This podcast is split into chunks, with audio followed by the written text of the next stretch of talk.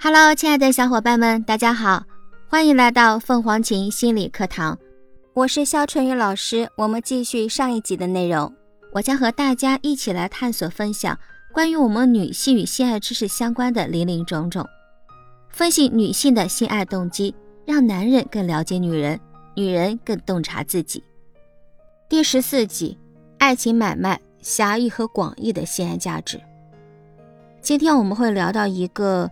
比较敏感的话题，我们可能听到过一句话：“古人云，笑贫不笑娼。”所以，我们今天要聊到这个桃色交易的问题。但是，首先我们要有一个客观的态度，因为桃色交易一直受着法律、社会、道德、宗教的限制。很多人都认为，法律应当禁止桃色交易，并设立相应的罪名，因为大家觉得桃色交易就是堕落。因为桃色交易致使女性被男人当作性玩物或者商品来玩弄虐待，这些观点有着相当大的影响力。因为在全世界很多国家进行桃色交易都是违法的，可是，在世界的很多地区呢，它又是合法的。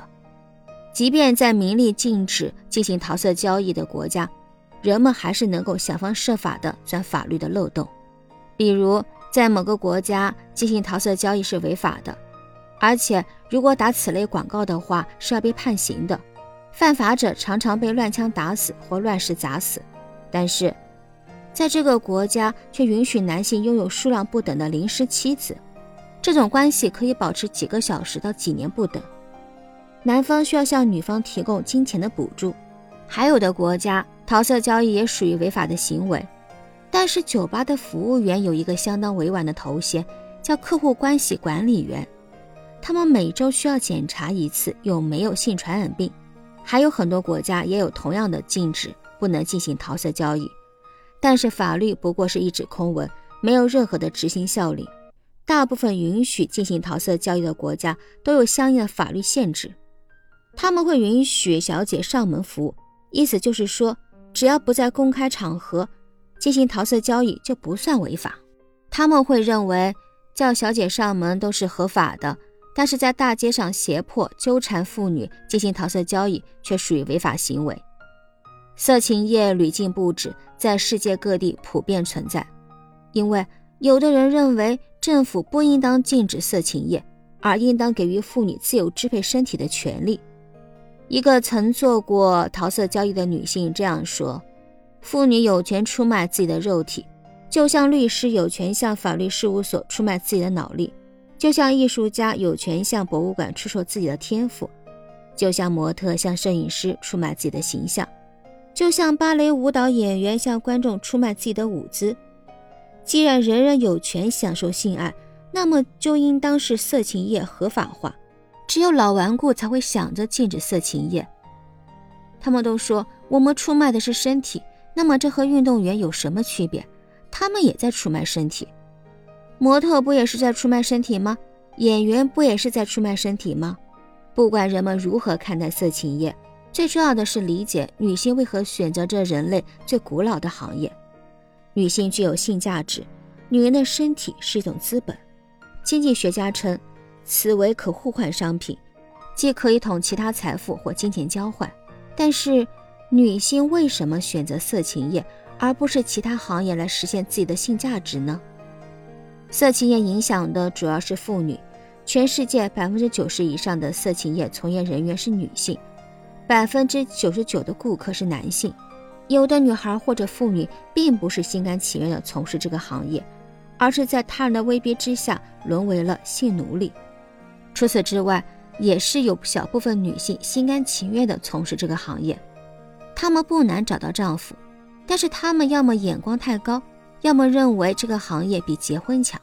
事实上，有些女性为了避免家庭的操劳，宁愿选择这个行业。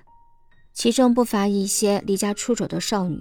这些少女通常在家里遭受过精神、肉体或者性虐待，到最后她们流落街头，没有办法，只能以出卖自己的身体为生。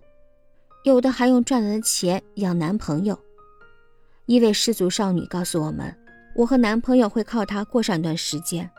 虽然这个行业报酬很丰厚，但是他们要承受心理压力和健康风险。一方面，他们很容易感染性传染病，而且容易遭到客户的虐待；另一方面，他们要承受双重生活的压力。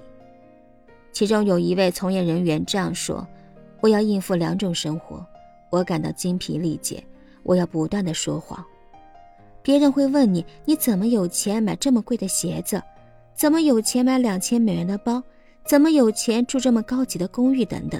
但是有些女性想要的不仅仅是金钱。有一篇新闻报道谈到，也有假戏真做的情况。原本是交易关系的男女，最终变成了海誓山盟的恋人。”并不是所有的糖宝贝和糖爸爸的关系都是好的结局。那我们来听个故事啊。有一位受访女性，二十一岁，我当时住在宾馆，怀有身孕，还带着我的大儿子。有一个人想做我的糖爸爸，他给我们找了住处，另外还支付我们的日常开销。他许诺给我买辆车，于是我们发生了关系。后来他说在车送出去之前还想要我一次，我感觉自己被骗了。我很生气，再也没有理他。最后，我们再来聊聊交换礼物。人类学家唐纳西蒙斯决定从跨文化的角度分析这种现象。他通过人类最大的档案库，也就是人类关系区域档案，来对求爱期间或者婚外情期间交换的礼物进行分类，并分析以下几方面：送礼物的人是男性还是女性，还是双方都送礼物。送礼物是为了爱还是为了性？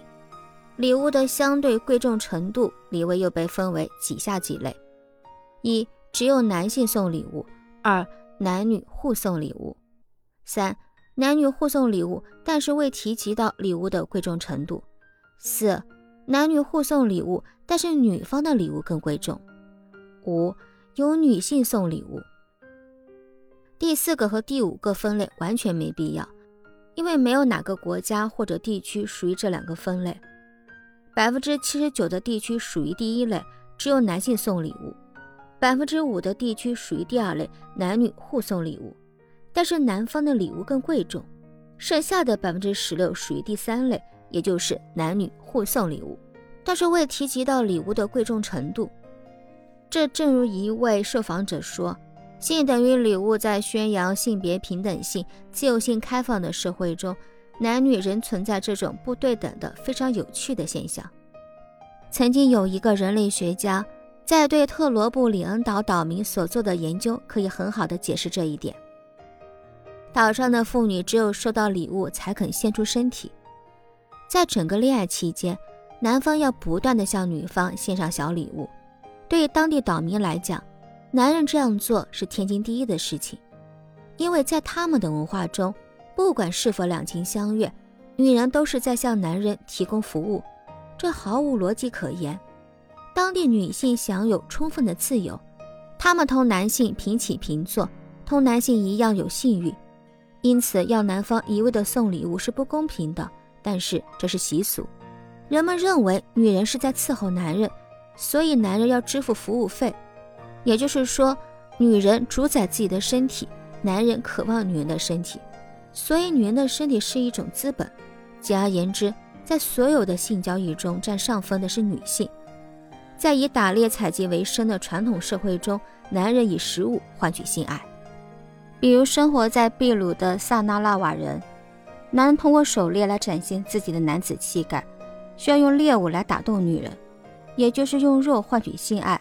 对此无法理解，因为没有任何证据可以证明女性没有男性那么喜欢性爱，或者比男性更加喜欢吃肉。另外呀，如果条件优异，比如个子高、倒三角、身材英俊、智商高、社会地位高，那么这类男子的报酬可能会增加。女人却需要经历怀胎十月之苦才能生下孩子，女人担负着传宗接代的重任，是人类繁衍后代的重要资源。一般来讲。越是重要的资源，抢夺者就越多。也就是说，女人是资源。进化心理学家对女性的主导地位做出了几种解释。第一种解释和男人的性爱心理有关。男人喜欢短期的低成本的性爱，因为性伴侣越多，获得后代的概率就越大。所以男性总是在寻找配偶，这种花心表现在他们的性幻想中。男性更喜欢幻想同陌生人或多个性伴侣发生性关系。与男性相比，女性更愿意幻想同一千个不同的人发生性关系，而且这一比例是四比一。但这不排除偏差的可能性，因为传统观念认为女性应该坚持，不应该毫无保留地向别人诉说自己的性爱喜好。尽管如此，众多研究表明，两性的花心程度存在巨大的差异。也正因为男人花心，所以在他们看来，女人永远是供不应求。好了，本次课堂分享就到这里。有任何问题，小伙伴都可以咨询我们凤凰琴心理，我们将有专业的心理咨询老师进行免费解答。我是春雨老师，我们下期见喽，拜拜。